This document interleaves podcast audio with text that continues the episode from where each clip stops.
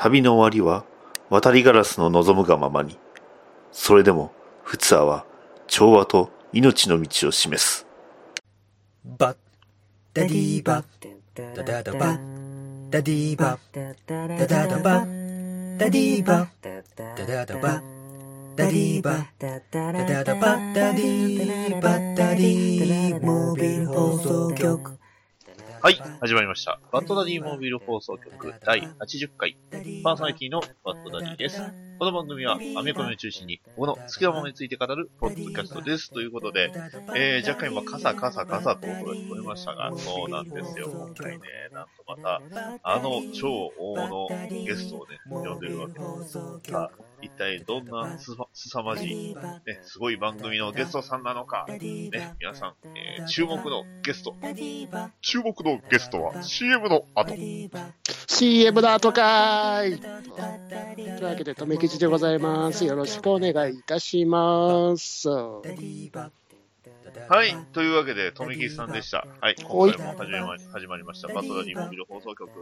ね、はいはい。もう皆さんご存知、とめきさんですよ。もう、秋々だよって感じじゃないですかい。やーもうもはやとめきさんもキャラクターの一部としてね、えー、すでに定着しているものだとは勝手に思っておりますが、はい。はいはい。よろしくお願いしますよ。ろしくお願いします。うちではおそらく最多でゲストを間違えてですよね。はい。で、そんなトメキスさんと今回何を話するかと言いますと、ね。はい。えー、実は、ね、えー、2018年6月1日から公開した、デッドプーじゃない方ですね。なんだって？実はあの、今回収録5月31日、えー、デッドプー、えー、まああの、映画公開の1日目に、ね、撮っておりますので、まあまだ僕は、僕は見てないです。僕は見てないです。ね、小木さん。見てないみたいですね。そう、く、悔しいな、お口チャックマン。というわけでね。まあ、まあ、私ね、あの、デッドプールもね、まあ、すごく気になるんで、えー、見ようとは思っておりますが、まあ、はいここにいるね、トムキさんは実はもうすでに見てはるんですよね。見ちゃいましたね。今回は、まあ何も聞かないです。えー、この劇場の特典ってまたついてそうでした。なんか映えっ画館と、カードと、アントマンシールをもらいました。なんでアントマンなんだ なんでってなんだよ。意味わかんねえ。そうだよ。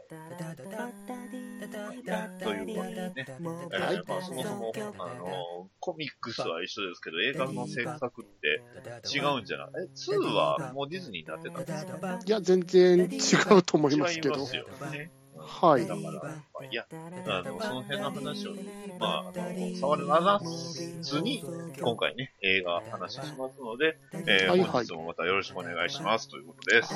はい、よろしくお願いします。はい、それでは始めます。バットダディモビル放送局第80回。ゴズラ。決戦起動増殖都市。局バッタリーバッタリーモービル放送局じゃん逃げない浅沼劇場は適当な浅沼。ごめんなさい、なんか、ぐちゃぐちゃになっちゃった。元気なテラピー。元気元気。何でも知ってる留吉。漫画読むか DVD 借りろ。たまに出る P こういうのダメだと思うよ。この2でやっております。逃げない浅沼劇場。2018年からは毎週水曜日配信予定バトダディピックアップニュース。このコーナーは毎週1週間僕が気になったニュースを紹介していきます。はいというわけでニュースのコーナーです、えー、1つ目「ウォッチメン」テレビドラマ版は原作の脚色ではなくオリジナルストーリーに続編というわけでもなく同じ世界の現代を舞台にした新しい物語になるという旨をクリエイターのロストデイモン・リンデロフが明かしたというニュースが入っております。えーとまあ、これについてはいろいろあるんですがどうなんでしょうね。というのももう我々がウォッチメンに求める、我々じゃないですね、僕がですね、僕がウォッチメンに求めているものというのは、まあ、あの映画版がね、やはりすごく素晴らしかったんですが、えー原作コミックのリメイクっていう風になると、どこまで忠実に再現するかだとは思うんですよね。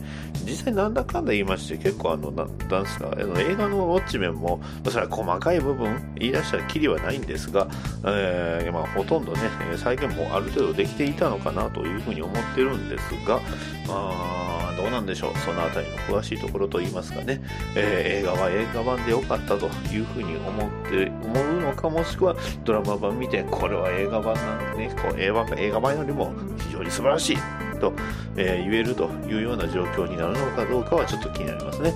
もういっそチャールストンコミックつながりでウォッチメンって言いながらね、えー主人公クエスチョン、ね。えーブルービートル2世ということでテッドコード、ね。えーが登場したりね、えーアトムがね出てきたりとかそういうね、えーまあ、それで思いっきりウォッチメンそのままやるとかね。そういうちょっといかれたこともね、えー期待しますね。はい、えー続き誰が期待してるんやろうな。僕以外期待してるのかな、えー続きまして、えー DC の重役がツイツイッター上で全12話のミニシリーズ Adventure of the Super Sons の企画を発表。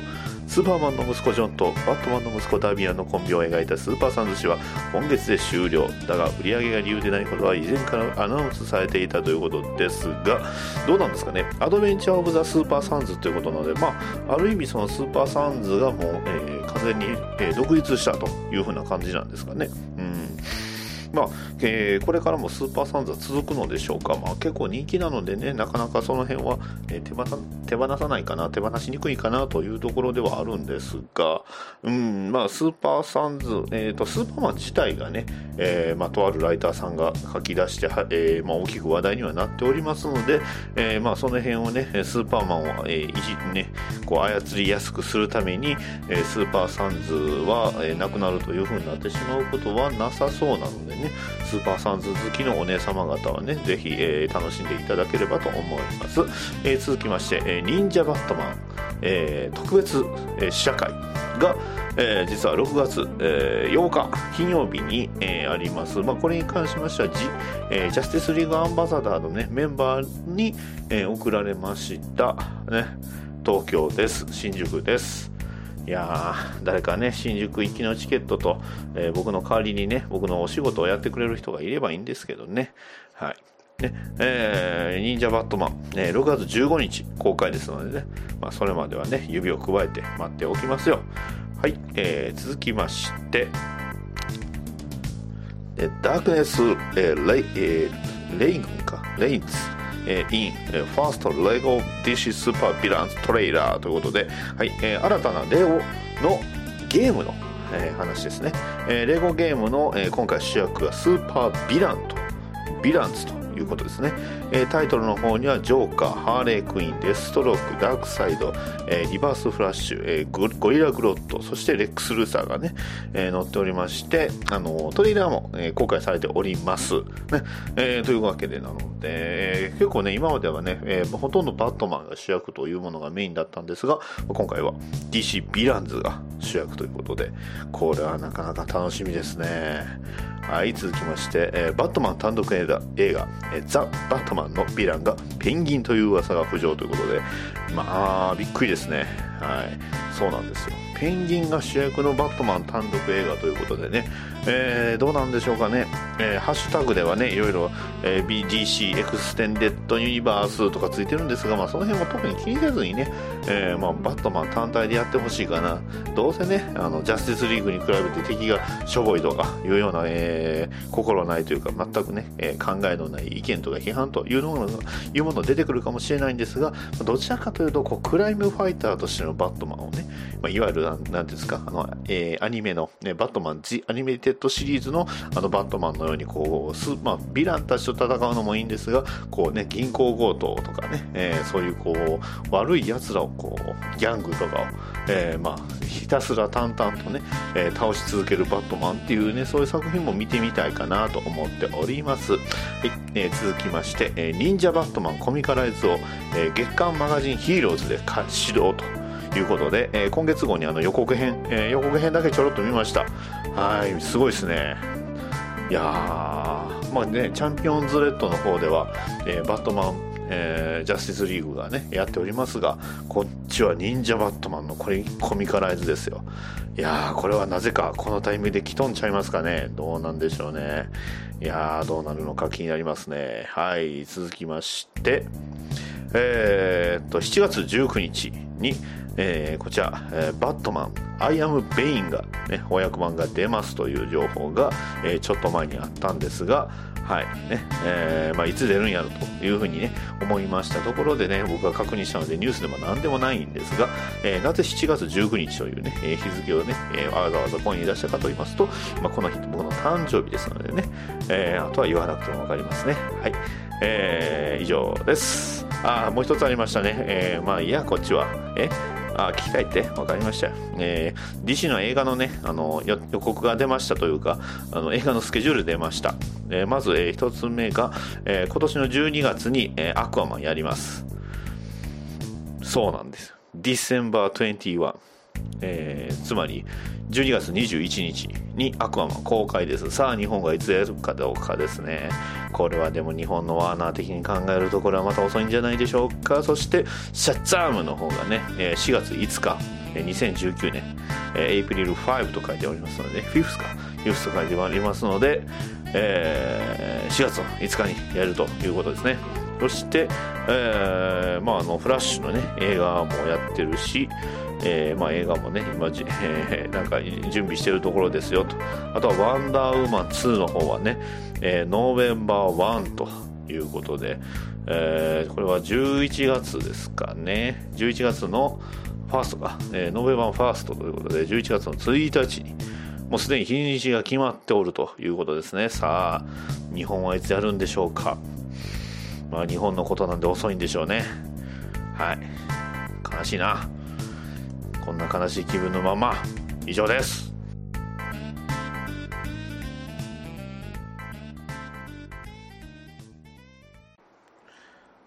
は 答えは得たドクター・フェイトのお悩み相談室どうも皆様久しぶりです。こんばんは。ドクターフェイトです。この番、このコーナーは、私、ドクターフェイトが宇宙人、未来人、異世界人のお悩みを聞いて、そしてそれに答えていくというコーナーです。どうしたって？なぜこんなに悲しそうな声を出すかって、当然です。それは、正直、配信までの時間があまりないと。えーこれは完全に、えーバッドダディが悪いのですがね。はい。非常に困ったものです。えーじゃあ、なぜこれを取っている？先週のようにカットすればいいんじゃないかというお便りや、えーご意見もいただくのかもしれませんが、どうやら私がちょっとね、話がしたいということで、バトダディに詰め寄って魔法をかけたところ、バトダディがこういう状態、アッパラパーな状態になってしまったということだ。はあ、困ったな。お便りを紹介します。え、ラジオネーム、えーアニウエアプローチさんからいただきました。なんだこれ、ファイナルアプローチか。相当古い。懐かしいな。えーどうも、ドクターフェイトさん、こんばんは。あ、こんばんは。お便りありがとう。最近、兄上の様子がおかしいんです。ほうほう。どうした？実は私、最近ちょっと別の世界へ飛んでしまいまして、これは、これは大丈夫だか？大丈夫なのか？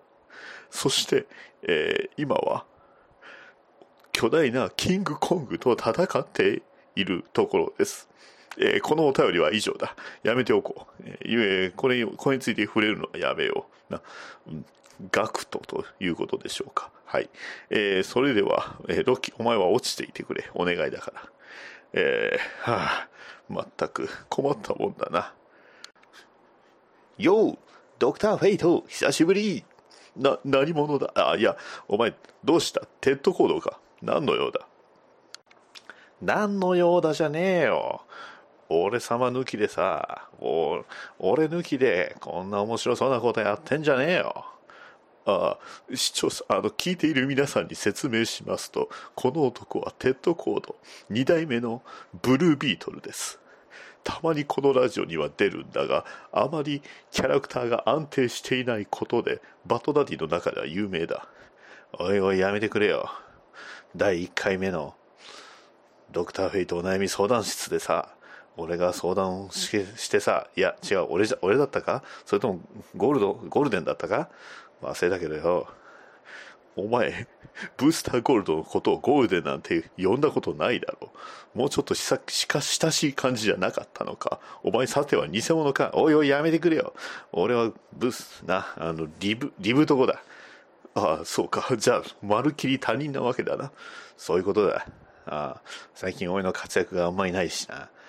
ノージャスティスも呼ばれなかったし、そもそもお前は、リブート後はヒーローではない。そうなのだ。もともと、ブルービートルというちょっとギャグキャラなヒーローをやっていたのだが、この男はリブート、つまりフラッシュポイントの後に出てきて、えー完全に、なんというか、ちょっと先輩面をするスーパーパワーを持ったヒーローのサポート役みたいな立ち位置になってしまって、えー言ってしまえばアイデンティティをクライシスしてしまったのだ。おいおいおい、そういう言い方はよせよ。まあいい。そんなことよりもな、大変なことが起こってるんだ。ドクターフェイト、力を貸してくれ。どういうことだ？何が起こった？ああ、それはな、ブースターゴールドのことだ。まあ俺とブースターゴールドはもはや今や他人みたいなもんなんだが、どうやらな、頭がおかしくなっちまったらしい。頭がおかしくなってしまった。なるほど。私の目の前にそういうやつも実際いる、いるんで非常に困ってるんだが、一体どういうことだ？そいつはな、簡単だ。これから発売されるであろう。バットマン仕様な。いや、あの、本国版は出てるんだ。おそらく翻訳家が2年か3年ぐらいしたら出る、なえらい長い話だな。ああ、そうだ。とにかくバットマンが結婚しようとしている話は聞いてるな。ああ、そうだ。私のところには、招待状は来ていないがな。うん。まあ、それはいいだ。いいんだ。だがな、それをな、ブースターゴールドが、バットマンに、ちょっと、プレゼントあるんだって言ってな、お前本当はブースターゴールドのこと嫌いなんじゃないか？何言ってんだ。リブート子だから他人だ。そんなことよりもそうだ。あいつがな、バットマンに、とキャットウーマン、セリナカエルに、プレゼントをするっつってな、なんかな、変な話をプレゼントしたんだ。それでバットマンが切れて俺のところに電話するんだ。あいつを何とかしろってな。それが俺今回のお悩みだ。バットマンからの電話をどうやったら止められる？もう今もな、着信拒否してるんだがな、秘密の回線でやたらとかかってくるんだ。助けてくれよ。なるほど。それは簡単だ。なんだって？俺がこんなに苦労してるのに簡単だっていうのか？そうだ。そんなことは決まっている。お前がもう一度ブルービートになって戦えばいい。そうすればブースターも落ち着くだろう。なるほど、そういうことか。じゃあ、誰に相談すればいいんだ。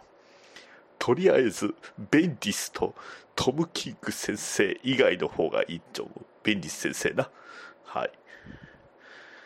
そうか。じゃあ、ジョフ・ジョンブ、ジョフ、ジョフ・ゾンズ先生ぐらいにも挨拶行ってくるよ。じゃあな。ふう。全くバカの相手は困おっと。あまりひどいことを言ってはまずいな。まあ、とにかく、今回は完全にコミックネタに振ってみたが、はい。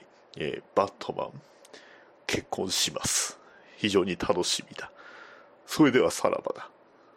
答えは得た。バッドダディテーマトーク。はい。というわけで、えー、前作のね、えーゴジラ怪獣惑星の、えー第2作目と、ね、はいえー、ということで、今回ね、まあ、割とあの、なんていうか、いろんな映画ラッシュの後というか、なんかね、えー力も若干抜けた感じはしますけど、えー、ゴジラ決戦披露同士の年ですよ。うん第2作目でございますね。はい。いやー、びっくりしましたね。びっくりしましたね。このバトダディモビル放送局は、見ていただいたらわかるんですが、あの、ニトロプラス色が強いんですよね。ファントム？ファントムも話、そうですね。ファントムもそうですし、まあなんならね、帰国外とかも話したいし、セアンドとかも話もしたいことはしたいんですが、外務？外部しましたね。まあ、本少女マドカマイカぐらいちゃいますかね、あえてやっ。ですねフ。リートゼロもやりたいんですけど、はい。まあまあ、あー今回のね、えーゴジラ決戦、えー機動増殖都市ね、えー、まあ、前作以上に、ニトロプラスですね。でしたね。すごい変化球できましたね。あの、なんていうんですかね、あの、ニトロプラスのアニメって結構人を選んでしまうというか、苦手な人はとことん苦手なんですよね。うん。まあ、ファントムもそうでしたし、古く遡ると、あの、ブラスレイターとかもね、ありましたし、えー、まあね、えー、トガイヌの血の話はやめようというで。まあまあ、あの、ね、好きな人はね、ゲーム版僕もやった。僕、僕ゲーム版やるぐらいは好きだったんですよ。はい。まあ、トガの血の話はやりましょう。まあ、あの杉田さん出てますけど。というわけで、まあ今回ね、えー前作、えー怪えーまああの、ゴジラ、怪獣惑星の、うん、簡単な説明だけ話しますと、えーまあ人類が、ね、えーまああの、ゴジラというまあいわゆる怪獣によって、えーまあ追い出されてしまう、そんな世界なんですね。えー20世紀最後の夏、ね、始まりなんですが、そこで、えー巨大な生物、怪獣が、まあ、わんさかわんさか地球上に、えー発生しまして、で、えーまあ、それに対して人類が頑張って戦うんですが、えーまあ、その途中でゴジラという存在が、えー現れまして、状況は一変。人類はどんどん追い詰められてしまい、でえーまあ、いろいろな戦い虚しく、えーさらにはね、他の、えーエクシフと言われる宇宙人、ね、ビルザウドと言われる若い宇宙人、えー、二種二種族の宇宙人がやってきて、その技術を使いながら戦ったんですが、結局人類はゴジラによって、まあ、敗北してしまったという、えーそういうストーリーから、まあ、えー20年後の話なんですよね。はい。で、えー20年、えーまあ、あの、人類は移民船という船に、宇宙船に乗りまして、そして、えーまあ、いつかね、えー自分たちが住める星を探すというのを名目に旅をしてたんですが、えーまあ、主人公の春尾君というね、えー青年が、なんとゴジラを倒す術を見つけた、ね、えー編み出した作戦をね、えー練ったということで、えーそれにね、触発す、なぜか一つ触発されまして。えーまあ、なんていうんですか、あの、主人公、めっちゃモテるんですよね。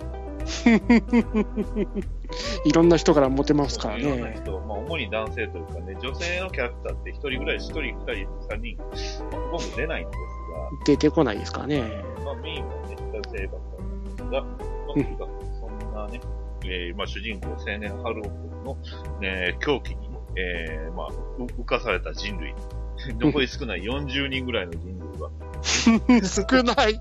えーそう。いや、40人ぐらいじゃなかったかな。あの、結局、移民船の中で合計1万5千人に減ったんですよね。はい。それも大概です大概ですよね。けど。いやー、恐ろしいな。で、まあ、あの、そんな人類たち、追い詰められた人類たちは、えー、まあ、もう一回ね、地球を取り戻そうと地球に帰ってくると、えー地球はすでに、えー4万、4万年ですね、何万2万年でしたっけ？2万年でしたね。そうです。2万年、あの、すでにね、経過してしまってる。あの、うんまあ、いわゆるワープをしたわけはい。ですよ。ワープするとね、えーまあ、いろいろな効果がありまして、その辺は SF のに詳しいお兄さん、おじさんに聞いてください。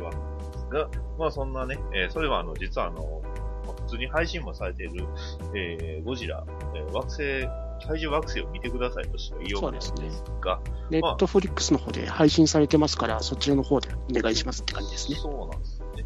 もともとあの、ネットフリックスだけで配信予定の作品だったんですよね、これ。でしたね。で、シンゴジラが、あの、シンゴジラよりも先にこちらの方が計画されてたのかな。でまあ、ほぼ同時ぐらいな感じでしたよね。ですよね。はい。で、まあ、シンゴジラの方が割と早く出来上がりまして。はい えーまあ、あんな大ヒットを飛ばす、えー作品になったわけなんですが、まあ、はいえーまあ、それも踏まえて映画っていうえー映画でも結構いけるんちゃうんって思ったのが、えー、でも、ニトロプラスのアニメなんですよね、これ。選びまくり。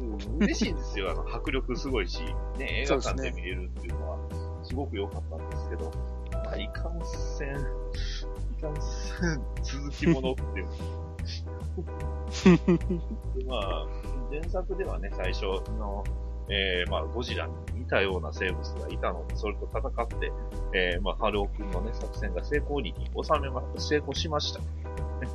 えー、まあ、多大な犠牲も払ったんですが、成功しまして、えー、やったんですが、えー、本物のゴジラは2万年の時を経て、えー、なんと体高300メートルで体重10万トン以上ということで、でかすぎですよえーねっと。ね、ゴジラアース君は。はい、ゴジラアースとね、名付けられるんですが、えーまずじゃあ一つ一つね、話していくんですが、そもそもゴジラね、えー皆さんの300メートルっていうと、あの、イメージつきにくいと思います。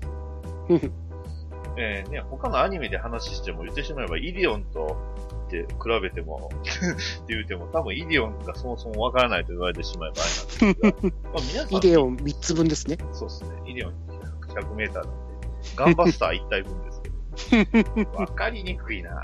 えー、まず、シン・ゴジラ、あれ80メートはい。ル。えー、シン・ゴジラを3体、2, 2体半ぐらい、縦に並べる。えー、東京タワーですかね。東京タワー333ですね。そうですね。東京タワーですね。えーじゃあ、ただね、私、東京の人じゃないんで、あんまりイメージつかないです。東京というと、あね、カードキャプター桜ぐらいの知識しかないんです。どうですかなんか、友木さん分かりやすいよこれありますか ?300 メーター。スカイツ、スカイツリーの半分ぐらいと言っておけばいいですか？なんかちっちゃく見えますね。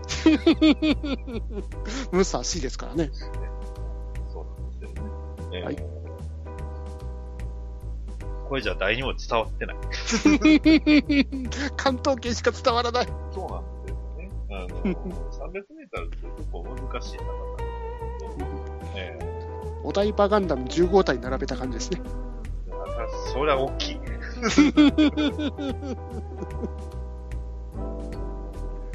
だけね、えーとんでもなく、まあ、バカでかい。めっちゃでかっ。あの、普通のゴジラが結局100メーターぐらいなんですよね。そうですね。一番大きかった、あの、ハリウッドゴジラでもお100ちょいぐらいですもんねそ。うなんですよ。だからそれの3倍なんで、はい。まあやばい。やばすぎですよね。語彙力の言い方するとやばい。やばいですね。だってあ、あれが街にいたら、どのビルより高いですからね。そうですね。はいはい。あの、シン・ゴジラの時はね、あの、東京、まあ、東京のね、建物で、まあ、いわゆる質量で押しつぶしましたけど、はいぶっちゃけ効かないです。足に落とすぐらいしかできないですね。はい。で、他に、の能力がすごいですね。えー、まず、あの、バリア張ってます。それもただのバリアじゃないです。えー、大概の攻撃というかね、まあ、物理的な衝撃をほとんど全て無効化するバリア。もう無理ゲーじゃねって感じですね。ね、あとあの、口から炎ではなくビーム出します。家電粒子ビーム。ですよね。あの、どれぐらいの威力か皆さんね、あの、思いつかないと思いますけど、えー、本気でチャージして地球外、地球から撃って、えー地球にやってくる月ぐらいのサイズの隕石を、えー一撃で破壊します。これはあの小説にはあるんですよ。小説にはあの、妖精、えー、ゴラスですか？はい、はいゴラスが登場するんですよね。うんまあ、そのためにゴジラが、えー2年かな ?3 年かな ?3 年ぐらい、実は姿を消す途中。で、その間に人類は反抗作戦やるんですけど、まあ、あのね、ゴジラは死んだその時に、これまた、まあ、後でも話したいんですけど、実はその時にあの、まあ、いまあ、流言と言いますか、噂が流れまして、ほそうのゴジラをオキシジェンデストロイヤーというものを使って、実は倒してたっていうあの、噂というか、相続がその世界で流れたんですよ。ほう関沢博士がおられたんですね。はい。えー架空の。はい。というわけで、あの、今回この、えーゴジラ、えーまあ、あの、アニメ版ゴジラは、ほとんどの、えー怪獣であったり、その兵器がもうすでに出てきてます。うんでただそれは小説版にしか出ない。なので、もうね、デストロイヤーは出ません。さっき言っときます。デストロイヤーをね、皆さん期待したかもしれません。出ません。もう勝ち目がないですね。そうですね。はい。じゃあ他に何が出たのかという話なんですが、えー、まあこれ、えー、に関しましてはね、ゴジラ、えー、と小説版のね、えーアニメゴジラの方を見ていただくとほとんど出てくるんですが、まあ、うんまずカマキラス出てきましたね。出てきましたね。はい。で、えー、っと、ジラ、ね。アメリカ版のゴジラっぽいものが出まし ぽいもの。た。はいマグロ食うやつですね。マグロ食うやつ出ましたね。で、えー、と、スーパー X も出ました、兵器で言うと。うんそして、なんとね、あの、ガイガンも出たんです。おちなみにガイダン、ガイガンは小説版の2作目の2巻の方に出てきます。ほはい。人類の、えー味方です。う。マジっすか？はい。えー、そ洗脳したんですよ。あの、ビルス、えー、と、エクシ、エルシムかな、エクシムかな、と、ビルザルドで、まあ、そういう、その超文明を持ったね、宇宙人が助けてくれるんですが、まあ、今前回で言うと、その二つの種族ってあんまり、こう、なんですか、目立たないというか、まあ、特にその違いがないというか、そうですね。そうね。ちょっとこう強そうで頼れる人たちみたいな、そんな立ち位置だったんですよ。はい。ですので、この前回のその怪怪獣惑星ではどちらかというと主人公のハルオ君がいかに狂ってるかって話だ。うんなので、ほとんどのね、え見られた方は主人公に感情移移入がまずできない。え ー主人公の行動がよくわからない。えーそういうゴジラゴジラ必ず殺すマンですからねそうです。ね。そういうのが、あの、まあ、よく批判に挙げられまして、えーうんちなみにそれは実はあの監督二人いるんですけど、監督もそう思ってたみたいです。マジっすか？はい。あの、パンフレに書いてました。主人公像をどう扱えばいいかわ悩みました。はい、じゃあ一体誰が把握していたのか。えーこれが今回のね、えーゴジラ決戦起動と増殖都市を語る上では欠かせないんですが、えうんーまあ言うと、ニトロプラス、つまり、えー、うろぶち源さんです。はい。はい。いや、もう、うろぶちの作、ね、源の作品なんか嫌だという人はもう、回れ右してください。というわけで、ここからまあネタバレに行くわけなんですが、どうですか、はいあの、富吉さん的なうろぶち源作品といえば、何ですか？ああ、やっぱ窓マギですね。ああ、間違いないですね。そしてやっぱり窓マギの映画版ですよね。ああ、でもよかったですね。素晴らしかった。もう映画館の中で拍手しそうになったっすか？やってくれた、僕ありがとうは、僕は笑ってしまいました。マジかよって。やりやがったこれだよ、これが見たかったんだよ。そう。フォームラはそうするよねって。そうだ納得いってないよね、フォームラなら。ですよね。視聴者が納得しても、フォームラは納得してなかったよね。え今回、窓マギ会ですかね。あれ？窓かマギが話すると、まあ、それこそね、某なんとかカフェ、オーレさんのね、えなんとかライブと同じように一話一話解説しながら話しちゃいます。今後やりましょうか。13、え、劇場版含めて15ぐらいは稼げます。あと総集編2個もいけますね。あれも微妙に違うそうですね。セリフ周りとか、あの、ね、立ってるところとか違いますからね。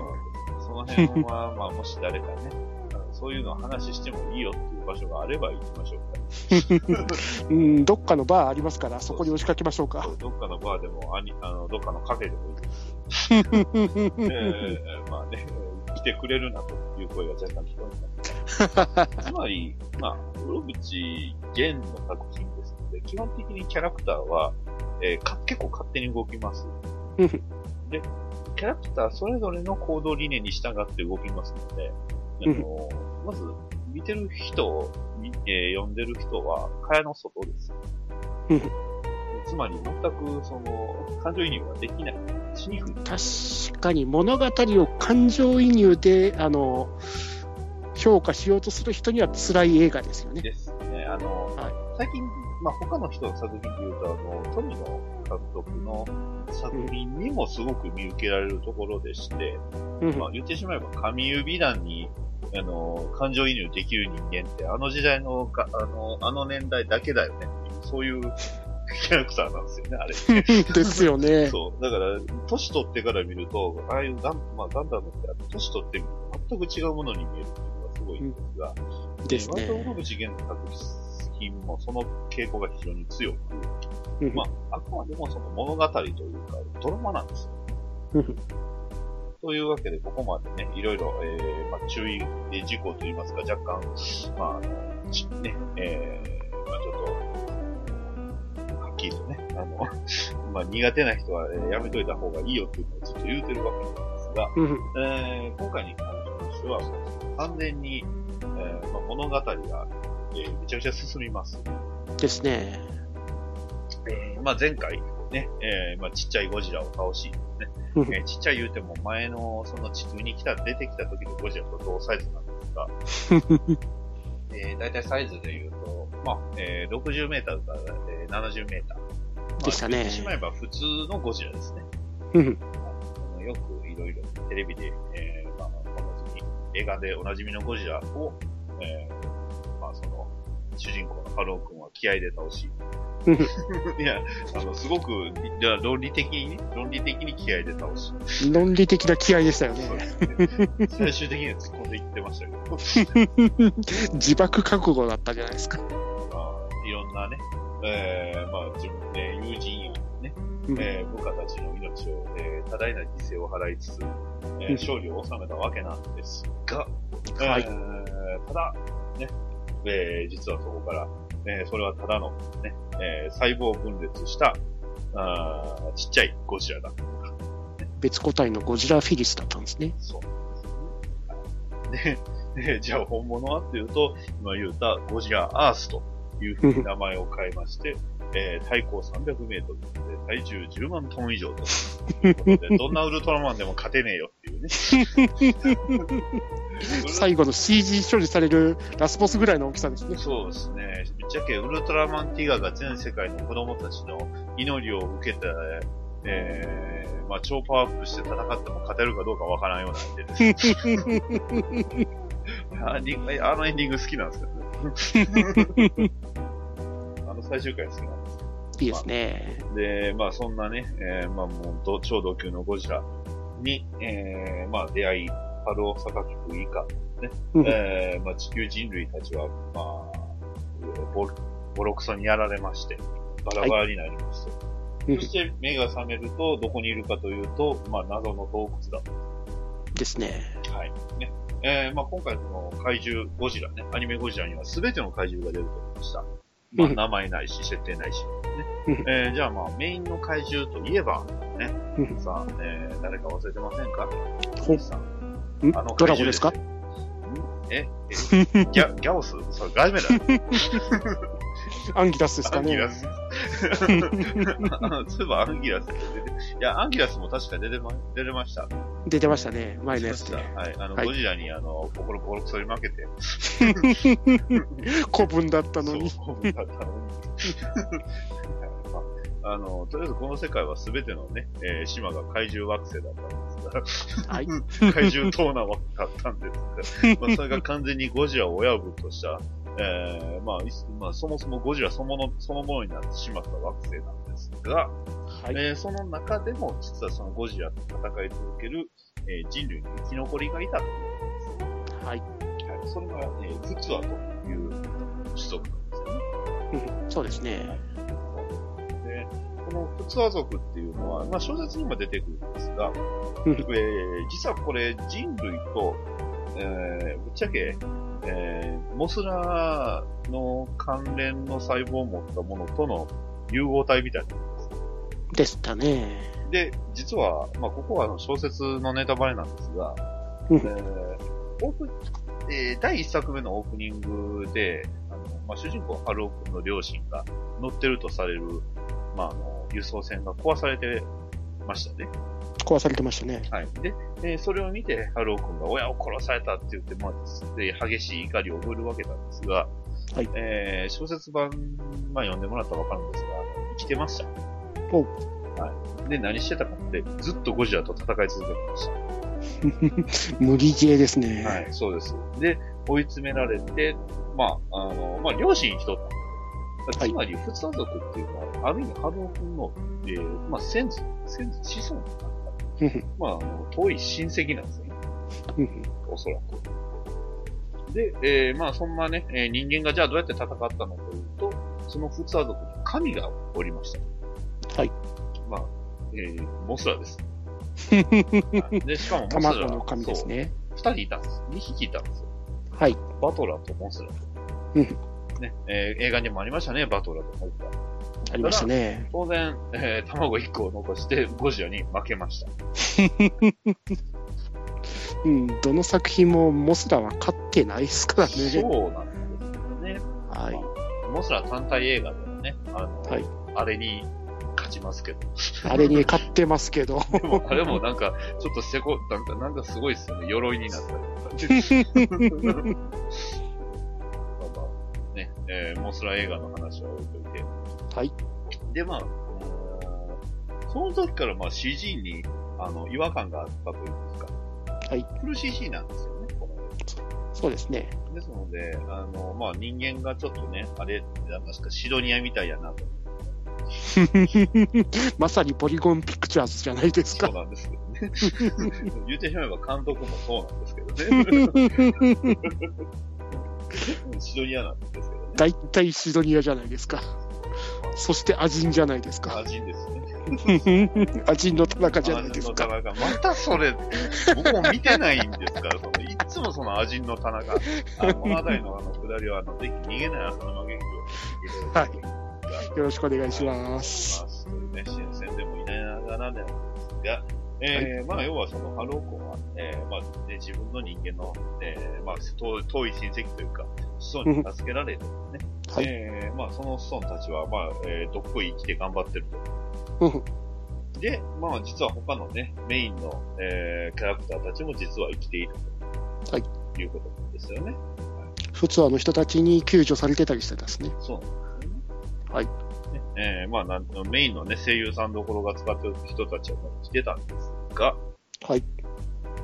まあそんな、残りの地球人類たちというか、まあ、えー調査というかね、ゴジラ討伐隊ですが、まああの、ハルオ君も、えーぶっちゃけもうここで心は折れてました。うんまあ、その70メーターゴジラを倒すのでもう精一杯だったのに、300メーターってどうやって倒せばいいのってやつですよね。心折れてました。はい。えーでも、実は心折れてない人たちがいる。はい。一つは、一人は、えー悪いことを囁く桜井高弘さん。あの、そう、あの、まあ、あの、まあ、バトラジモビル放送局結構初期の方にね、話しました。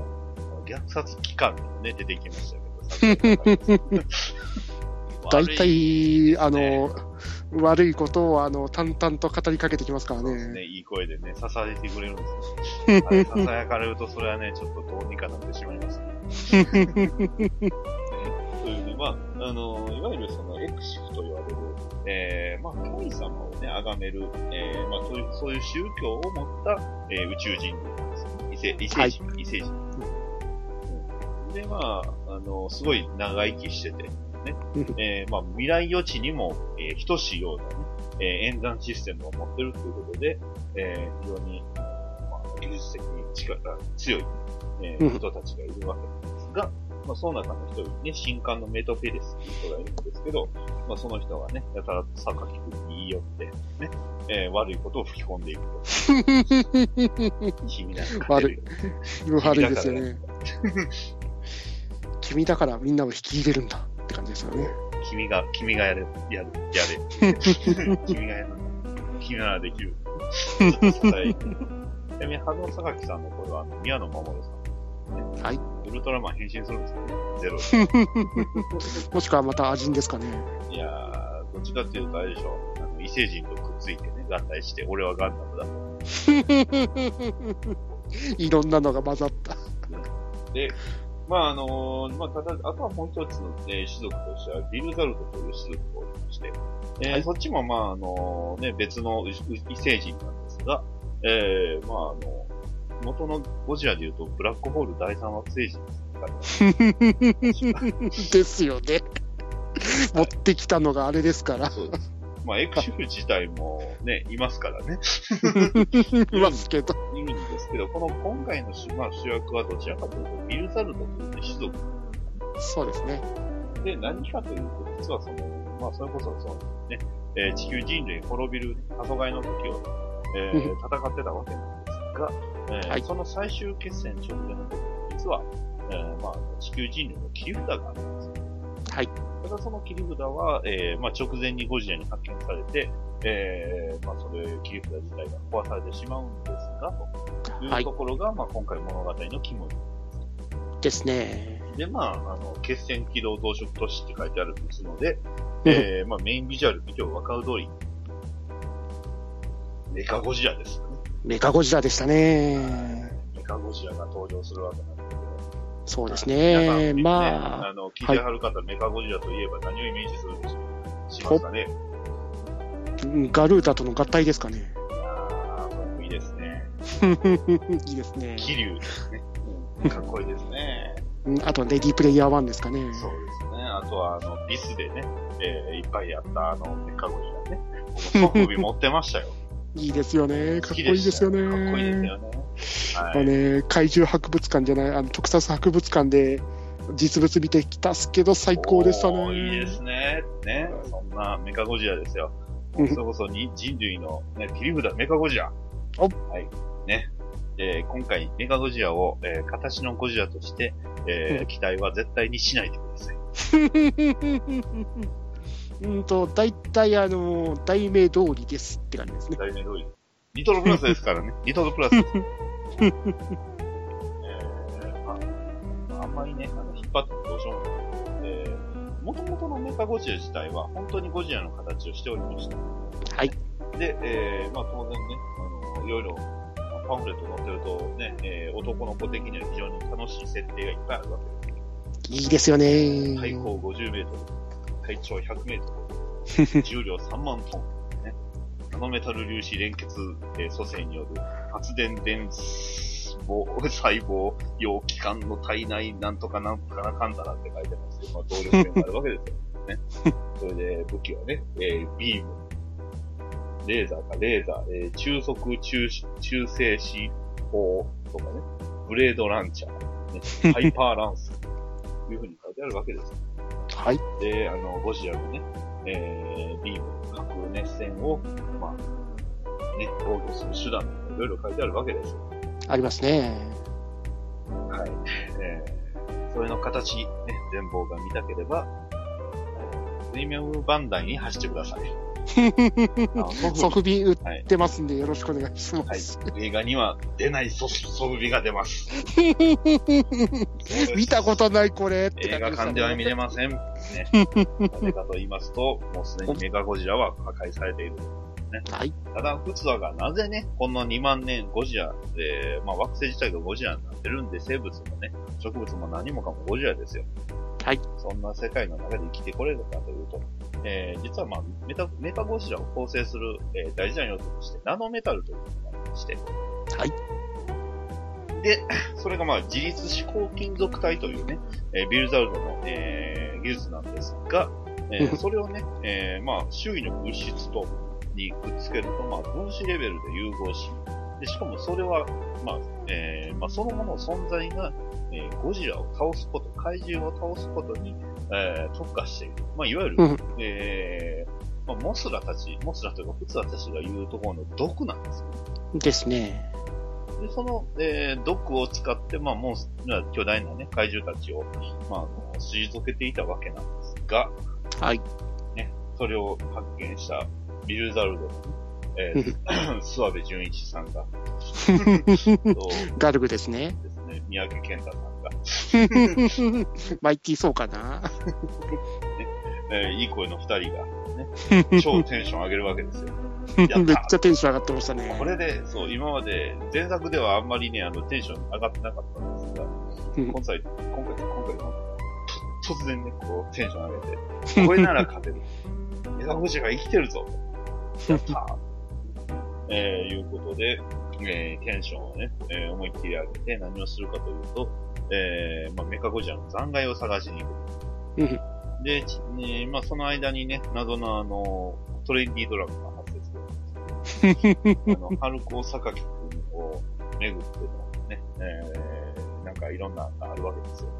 吸ったもんだがありますした問ね。題があるんですが、まあ、あの、まあ、唯一のね、えー、まあ、あの、人類の女の子として、えー、谷優子さんがおるわけですよ。そういう女の子。はい。まあ、あの、春尾くんの、えー幼馴染でもあり、後輩キャラですね。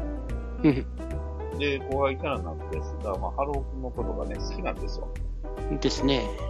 ただ、えー、まあ、普通はね、女性二人、えー、まあ、二人、ね、美人二人、美人双子といえば、ね、うんえーコスモスですけど、まあ、その二人が、ピーナッツじゃないんですか？ピーナッツじゃないですね。モスラやモスラということで。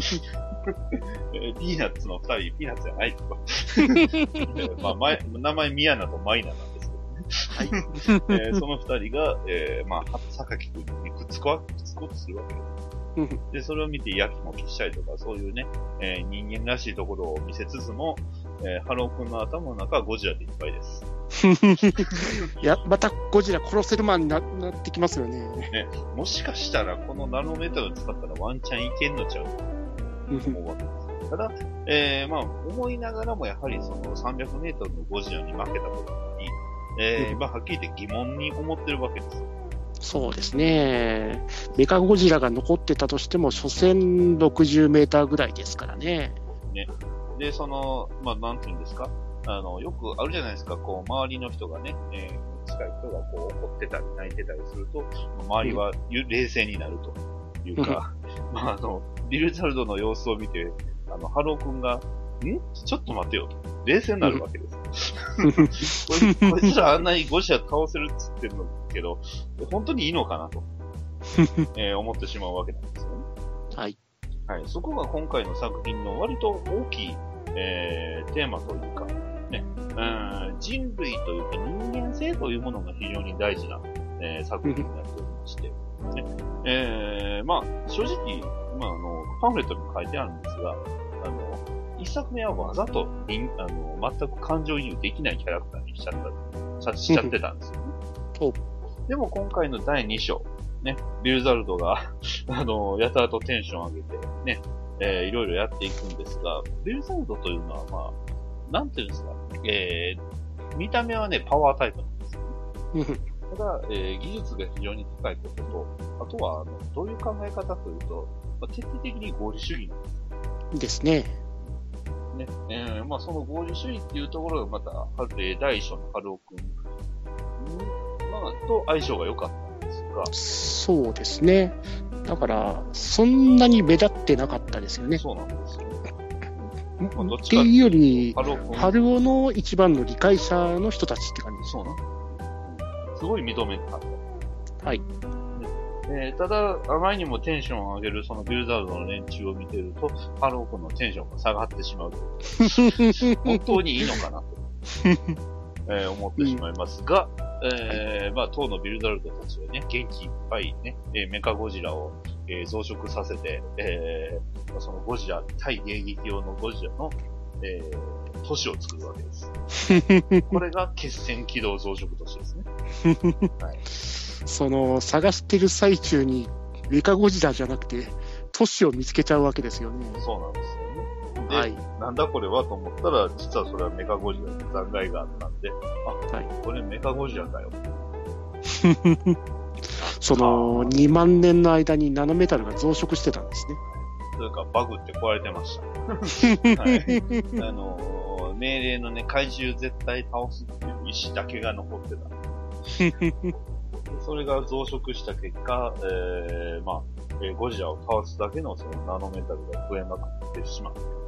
はい。えーいうような年になってしまったんですが、まあそこから中盤にかけてホラー展開です。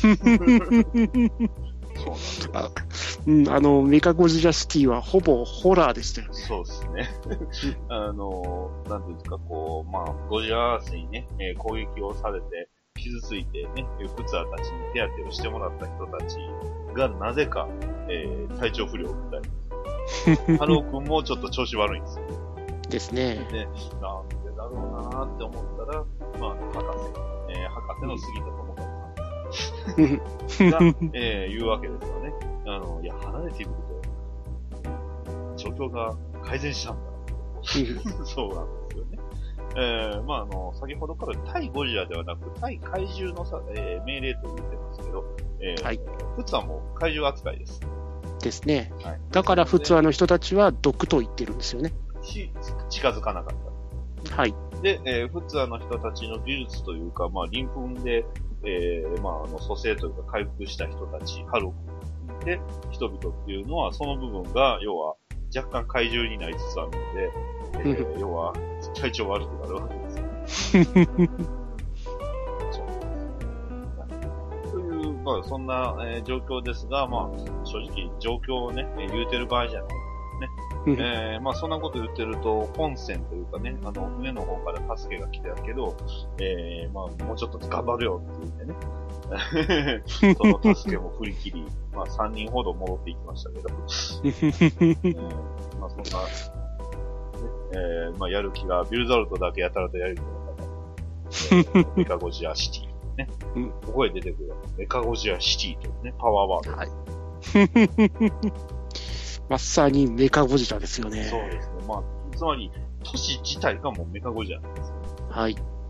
えーそして、とえーメカゴジラであり、えーゴジラの屠殺場。まさにもう、あれはメカゴジラの逆襲ですよね。いやー、やったるで感満載ですね。やる気満々だやる。気満々ですよ、ね。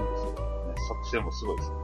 はい。ゴジラをね、えー誘導していき、ナノメタルの液体でゴジラの動きを止め、そして、えー、まあ最終的には、ゴジラに大量のね、えー、火砲を浴びせて倒して、えー、まあ弱点のね、背びれを狙うというような作戦なんですが、そしてここで出てくる今回ね、えー、まあある意味一番大活躍した、えーパワードアーマーうん、バルチャーです。あのースパイダーマンですか？はい、ね、あのー バットマンのあの役のあの方ですね。バードマンでもいいですけど。名前がバルチャー、励ましなんですけど、そういうあの、まあ、パワードスーツをでかくしてね、えーまあ、機動兵器が出るわけです。もともとパワードスーツのやつをナノメタルコーティングで改造したんですよね。はい。このナノメタルコーティングのやり方がいいんですよね。3D プリンター。いいですよね。だから今回のメタル、メタル、まあ、メカゴジラって何かっていうと 3D、超巨大で超高速の 3D プリンターなんですよね。そこがね、あの非常にかっこよくね、えー、良かったんですが、まあそのバルチャーが3体作ることができたと。はい。えーで、しかも超高速で飛べますし、えー火力も高い。ということで、非常にかっこいい。前作のあの、ホバーバイクの300機分ぐらいの威力を持ってるんでしたよそうです。わかりやすいかわかりにくいかちょっと難しいですけ ホバーバイクがどれぐらい強いのかっていうのがいまいちわからないですど、。いまいちわかんないですね。言ってましたよね。パワーバイクでもすごくね、あの、どうせダメージ食らうんならもう軽くして、えー、むき出しにすれば大丈夫やっていう、そういうコンセプトの道具、当たっ当たんなければどうということはないですからね。シャアです。当たったら即死ですやん。そういうことですね。命を捨ててました。はい人類少ない。人的資源は大事です。もうちょっと命大事に。で、そんな中、まあ、あのね、ハルオ君のことが好きな、ね、うんえー、谷さん、谷、谷ちゃんは、えーうこのバルチャーをすごく使いこなすんですね。ですね。相性がいい。うんえー、で、えー、もう時間、まあ、あの、そこからまたホラー展開なんですよ。うん あの、フィルザルドの、まあ、兵士たちの一部が姿を消すわけです。はい。えー、ね、それが、まあ何が原因かというと、メカゴジラになるんですよね。パーツの一部。都市の一部に溶け込んでいくわけですよそうね。。はいこれダブルオーナーの怖い版ですよね。あのエルス、劇場版のエルス。ですよね。それも望んで、ねパーツになると。もう自分たちのことをパーツと言っちゃうんですよね、ビルダルドは。もうこの時点で、あ、フィルザルトってやばかったんだっていう感じですよね。こんなにやばい人たちだったの？い一章の時はそんなではなかったですけど、ね。と今回は、怖っていう。すとね、確かにそういう雰囲気のある部分は確かにあるんですが、はい。ここまでかっていうぐらい。ですよね。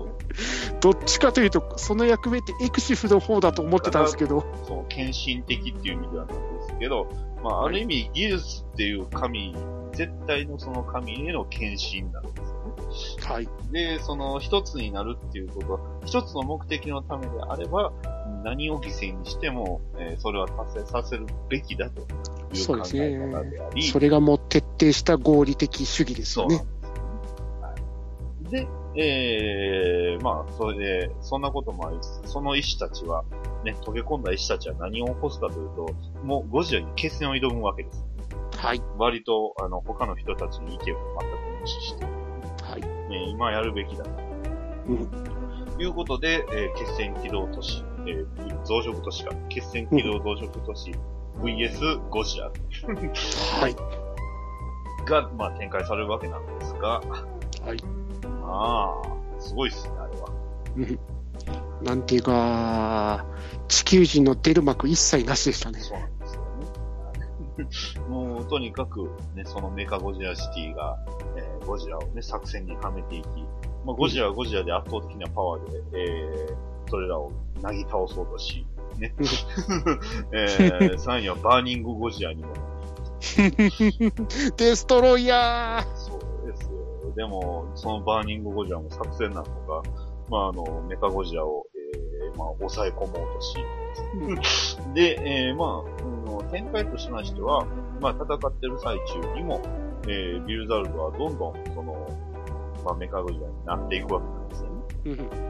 ー。で、えー、まあ、あの、一応ピンチには落ち落ちるんですが、まあ、もう少しでメカゴジラ、まあ、ゴジラを倒せると。はい。いう、えー、勝機をついに見出すんですが、がえー、ただし、ね、そのバルチャー3機使うんですが、1機はその谷さん、えー、もう1機は春尾くん、そしてもう1機は、えー、三宅ゆ、えー、健二さん、かな？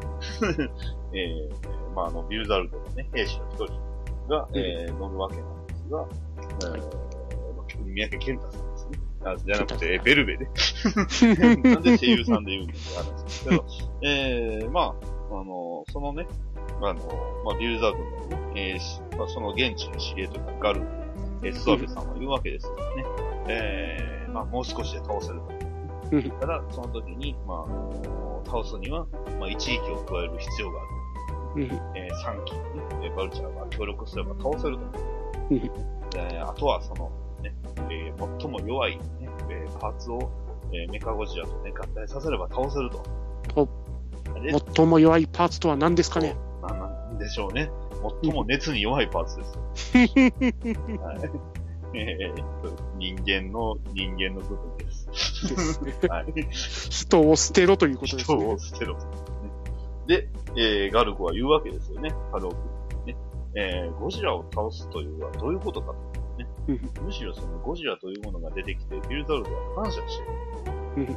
えー言うわけです。えー言ってしまえばビゴジラを、えー超えてす、超えてしまうっていうことは、つまりそれは怪獣になることだ。うんだから怪獣にこちらもならなければゴジラには勝てない。うんということ。で、えー桜井貴弘さんはそうじゃないということを、まあ、横で囁いているわけです。どっち？そうなんですよね。うん、いや、君たちは、ねえー恐れるべきだとかね。もっとこういう、この、この名前を知っていれば、ね、えーゴジラと戦っても怖くないよっていう。そっちも怖いわ。そっちはそっちで怖いんですけどね。はい、うのをね、えー、まあ、ささやき、ね、えー、右からは桜井さん、左からは諏訪部さん、えー、いい声にサンドバ、えー、サンドイッチされる宮野真守さんが、ね 薄い本が熱くなる。どういう本かは、どういう話なんか全然わかんないよ。えー、ただまあ、そんな中ね、えー、結構強制的にくっつけようとするんで、えーまあ、谷さんはもうすでにね、えー花澤香菜さんなんですけど、谷さんはもうすでに半分、えー侵食されていると。うんえー、で、えー、まあ、あとはね、榊君の意思次第というところで、えー、榊君は選択したのは、あくまでも、結局自分が怪獣になってしまっては意味がない。うんあくまでも人間が人間として勝利しなければ、それは結局、えー、まあ、また、ね、えー、別の怪獣によって支配されるだけだと。ね。ここでゴジラを倒したとしても、メカゴジラがまた再びその地球にとってのゴジラになってしまうということなんですよね。ですね。で、それを選択して、ハルオ君は、えー、まあ、あの、ビルサルドのね、えー、まあ、メカゴジラシティのコアの部分をバルチャーで破壊すると。うんね、えー、いうことですわ。で、ゴジラは、えー、ちょっと蚊帳の外になってましたけど、バーニングしてほっとかれましたからねほっと。かれてました。いえー、まあ、その、ゴジラはあの後去っていきましたね。あのメカゴジラシティのコアを破壊されて機能が止まったあのシティを完全破壊してあそうです帰ってきましたね。れしました。で、大暴れしてスッキリしたのが去っていってましたよ。もういいや。もうええや、みたいな感じでしたけど。はい、そうなんですよね。そして、えー、ハルオ君は、ね、えー、谷さんを助けようと頑張ったわけなんですが、はいまあ、谷さんは哀れすでに時すでに遅しと。メタル化されちゃってましたからね。悲しい。うん結局ね、自分が、ね、守ろうとしたけど、最終的には結局は何も守れずに全てを失ってしまう。うんいうことで。で、あれはやっぱりハルオ君はメタル化されてなかったのは、あの、鱗粉のおかげだったんですかね。そうなんですよね。あの、はい最初に助けられた時に、まあ実まあ、実はそのフツアの鱗粉を使って回復してたんですが、えー、それによって、えー、まあ、メタル化を防いでいた。はい。ねえー今回の宮野真守さんはメタルになりませんでしたと。どっかでなったような感じだな。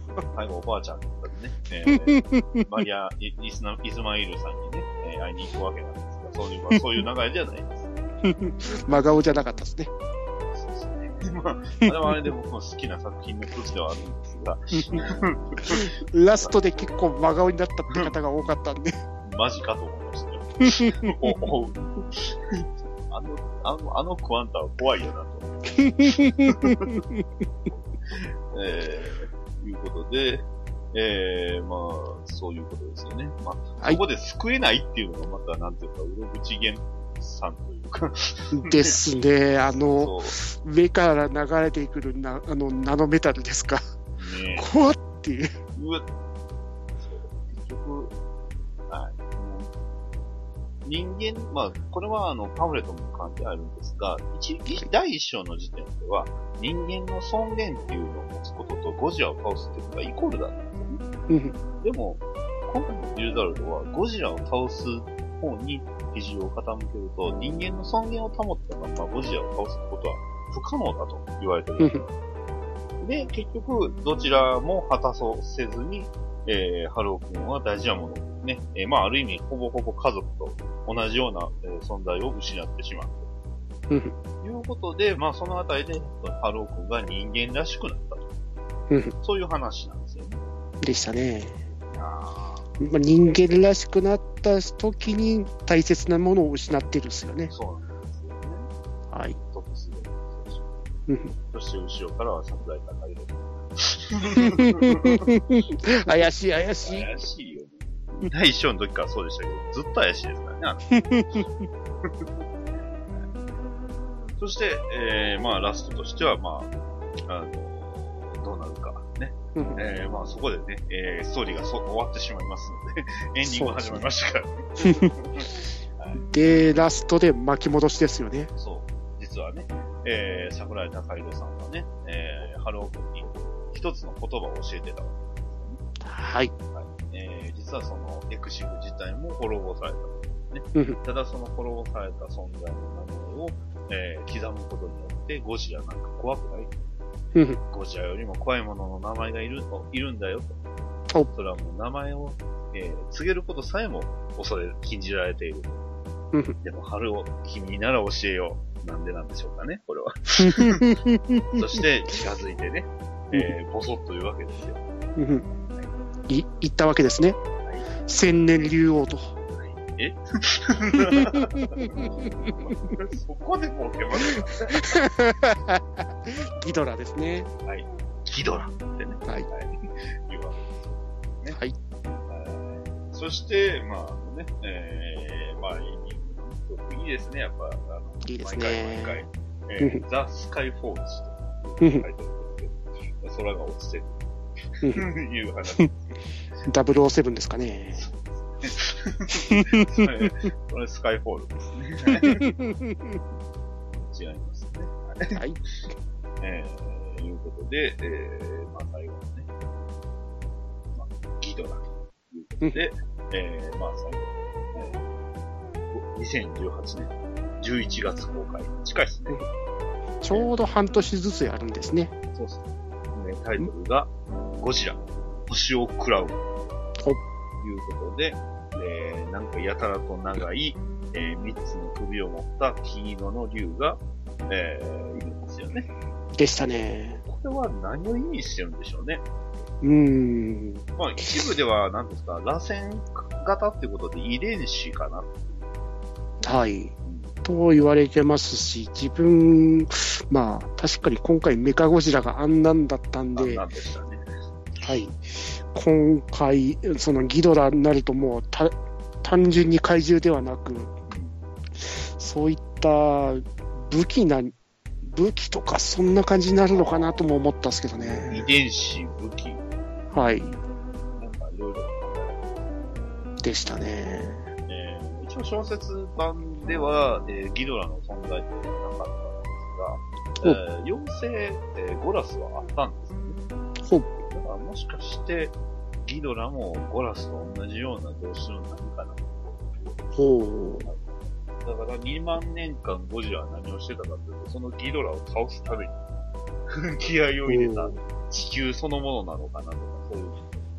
そうっすね。そう、その、メカゴジラが増殖してたように、ゴジラもそのギドラ退治のためにって形もあるかもしれないですね。まあ、実際ゴラスを倒すためには、三えー、2年間か3年間はゴジラパワー貯めてましたけど、うんで、何したかっていうと、まあ、先ほども言いましたけど、あの、惑星サイズとか月サイズとか、月サイズの怪獣を一撃で粉砕したんです。う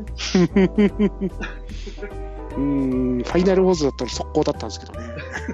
そうですね。だから今回のギドラは一体何なのかなね。えー、まあおそらく、あの、パンフレットには全てね、えー第3章はその第2章以上にすごいというか、うんキーワードが光って書いてちょっと怖いです。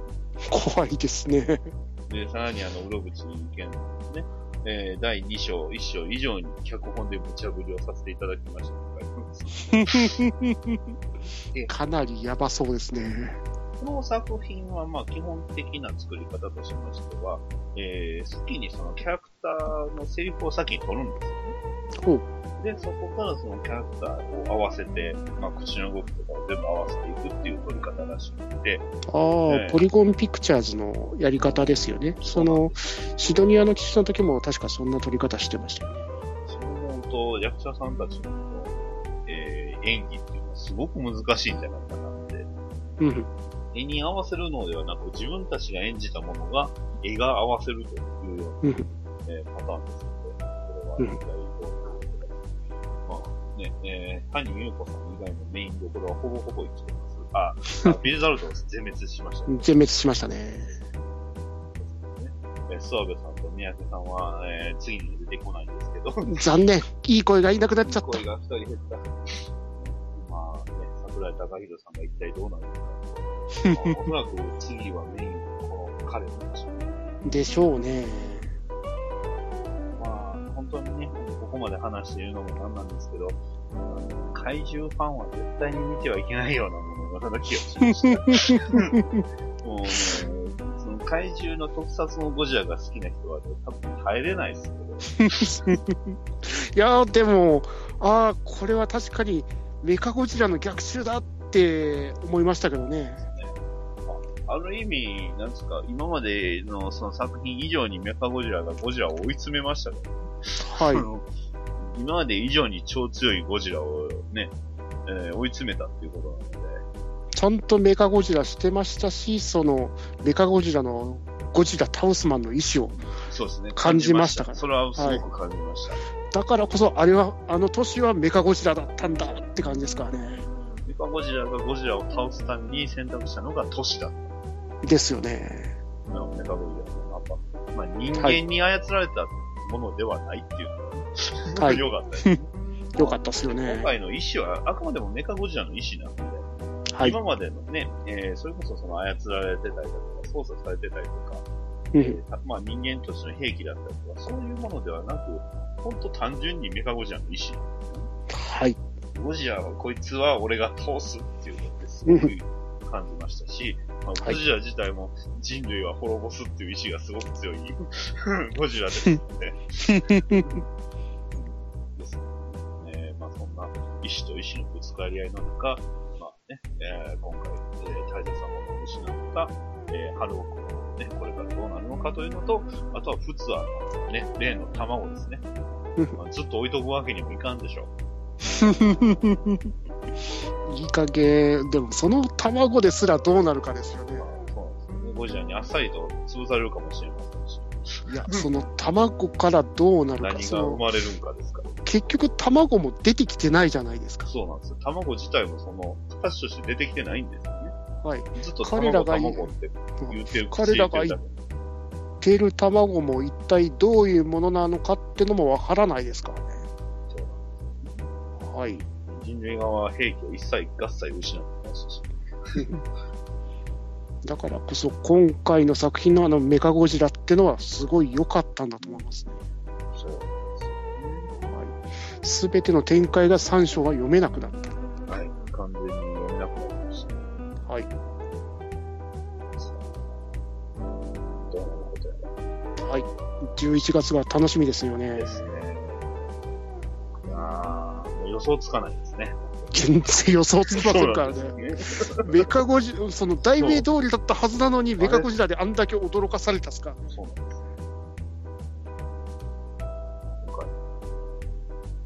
どうなるか。人間として後出してない兵器って何かあるかなそうえっとね、モゲ、モゲラぐらいです。妖精ゴラスのあれだからな。そうですね。ヨーゲルゴロスはなく、もうなくなりましたし、ただ結局あの、デストロイヤーも、もう設定として使っちゃってるんですよ。はい。あと、ゴーテンももういないですしね。5点はなんか、あの、潰されました。潰されてますもんね。あと、出てないのが、スペースゴジラが出てないんですよ。おー。スペースゴジラ、えっと、ビオランテはビオランテっぽいものが出ました。ビオランテはノルマンディの戦いでやってるんですよね。ヘドラも出ました。えヘドラは人類が作ってしまってましたよ。で 人類に多大なダメージを与えました。何やってんだよって。じゃあ、メガギラスということで。願 ってます。ガメラが来てほしいですね。来ないけど、絶対ないけど。地球の守護者がいないんですよね。あとは、あれじゃないですか。えっ、と、ミニラは出てないですよね。ミニラも、まあでも、そのある、意味、そうですね。フィリあれスははミニラだったなっていう。なんすよね。ミニラですね。あの、フィリス、ゴジラフィリスってあれ、結局、はい。ミニラというか、リトルゴジラ、ヤングゴジラというか、はい。そうですね。言われてみればそうなんですよ。はい。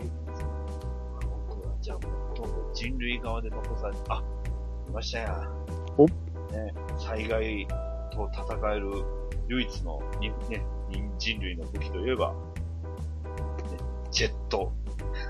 ジャ ジャガーはね、パワードアーマーのね、名前が確かジャガーなんですよ。あ、ダメだ、ダメだ。い両親回路で大きくなれれば。やー、家が二人で乗って、杉田さん出てるけど。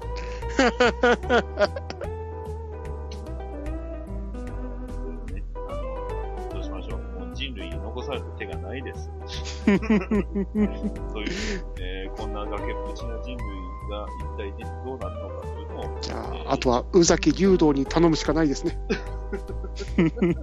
だから。はい。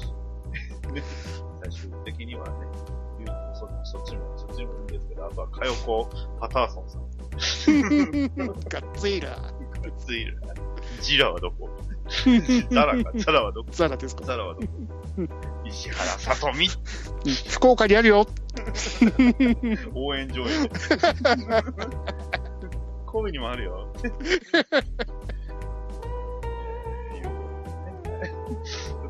今までのバッドダディモビル放送があんまりないタイプの回後半は。どちらかというと、あの、ね、トムキシさんが大活躍されてる、逃げない朝の流れになってました。いけ、ボケる体質が。ガンガンボケていく。割と僕もそれぐらいはね、あの、やれるんだよって いう。ありがとうございますまあまあ、いえいえ、ありがとうございます。あの、浅沼さんは大丈夫です。ここまでは聞いて、聞かないで大丈夫です。というね、えー、まあ最後に、えー、ボケまくりましたけど、えー、まあぜひね、もっとあの、ゴジラ詳しい人がね、これを見てどう思ったのかっていうのを怖いけど聞きたいというか、いや、でも聞きたくないな。言わない方がいいですよ。あの、ゴジラ好きな人。もう、もう、あえて言いますもう、ゴジラ好き、特撮のゴジラ好きっていう人は見ない方がいいです。その方が、あの、精神的に安定できる。そうですね。ファイナルウォーズ見てた方がいいですよ。そう、ファイナル、もう黙ってファイナルフォーずっと見とったらいいんですよ。あと、シンゴジラでも眺めとったらいいんですよ。あの、レンタルビデオを思いっきり割りそうになったあの、ファイナルウォーズ見た方がいいですよ。怒漫画は扱いし。いいじゃないですか。戦うんですよ。格闘で。あの、重さが、ね、あの、アクションできないから重さ取り除きましたって言ってくれましたからね。おいっていう。そういう、あれに比べると、やっぱりこのアニメのゴジラは、どちらかというと、ちゃんと SF してる作品ですので、ちゃんと SF してますし、ちゃんとゴジラしてますし、で、怖いですからね、ゴジラがちゃんと。怖いし、動くし、恐ろしいし、で、変なマあと変なマトリックスしませんし。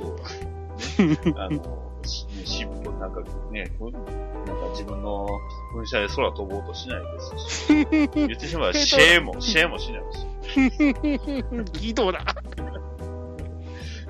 そういうね、まあ、なんていうか、ああいうのを許されてた時代じゃないんですよ、今あれやると絶対怒られる。ネットで叩かれまくるっていうそういう意味では今回のゴジラはすごく SF してましたし、あの、第2章は特に人間ドラマもすごく面白かった、にでしたね。作品として見るのがすごく楽しかったです。ね。はいですので、あの、あくまでも特撮のゴジラだとは思わないでください。はいうん。あと、石原さとみは出ませんので、シンゴジラを期待しないでください。ランドーさんも出ませんから。まずは君が落ち着けって言われないんですか。そうですね。ヤシオリ作戦しないです。こっちはヤシオリ仕様にも近づけないし。国村淳さんが仕事ですからって言ってくれないんでか？ますた国村淳ですよ。またってね、うちの番組だけ聞いてればわかんないですけど、あのやたらと、あの、見る番組、見る映画見る映画が国村淳ばっかり出てくるっていう。ね。はい。まあ今回はね、あの、最後の方はすごく楽しく遊びましたので、はい。あの、まあ、気になった方はもしね、まあ、もうそろそろまた、あの、映画館、映画公開はもうほとんど終わってるんですよね。もうそろそろ終わりそうなんで、あの、ネットフリックスの方とかで配信始まったらどうぞでございそうま。です。僕も始まったらもう一回ちょっと見たいですけど。ですね。1章、2章まとめてみたいですいいね。ですね。で、あの、バルちゃんのね、えー動きが超かっこいいんで、かっこいいですね。ですのでね、ぜひ、そちらの方も楽しみ楽しみにしております。えー、バルちゃんのフィギュア出ないですかね。めっちゃ欲しいですね欲。しいんですよっこいいんですよね、これが。デザインそんなかっこよくないはずなのに。楽園追放なアーハンぐらいかっこいいからですああ、からいいです。ね。アーハンかっこいい好きですよ。ニューアーハンも好きですよ。いいですよね。なんなら、な楽園追放の話しますか？楽園追じゃあ放もね、うろぶちげんさんだ。うろぶちラジオでしたか？そうですね。うろぶちげんとアメコミを中心にね、僕の好きなものを語っていくポッドキャストです。より狭まった。すごく偏ってる。そんな感じで、えー今回は僕が非常に楽しめましたということです。はい。はい。えー、トンチさんありがとうございました。ありがとうございました。えー、こういう回がやりたかったと。いろいろ茶化してすみません。いえいえ今回はもうそれ、全力の方が良かった。どうせ叩く人間をもう今回思いっきり叩叩いてたわけですから。面白かったと思うんですけど面ね。白かったんですけどね。うん。音も良かったですし。迫力、やっぱり映画館いいですね。いいですね。はい。では、このままエンディングなんですけど。はい。えーっと、まあまあ、あの、今回ね、えー、ゴジラの話をしましたけど、えー、まあ、これも続きもんなんであれなんですけど、今回、えー、まあ、ちょっとだけまだ、いそういえばこれだけ言うの忘れてたなと思うことを一個だけ言うんですけど、はい今回あの、ゴジラが生物、生物というか、生き物っぽいというか、意志があったんですよね。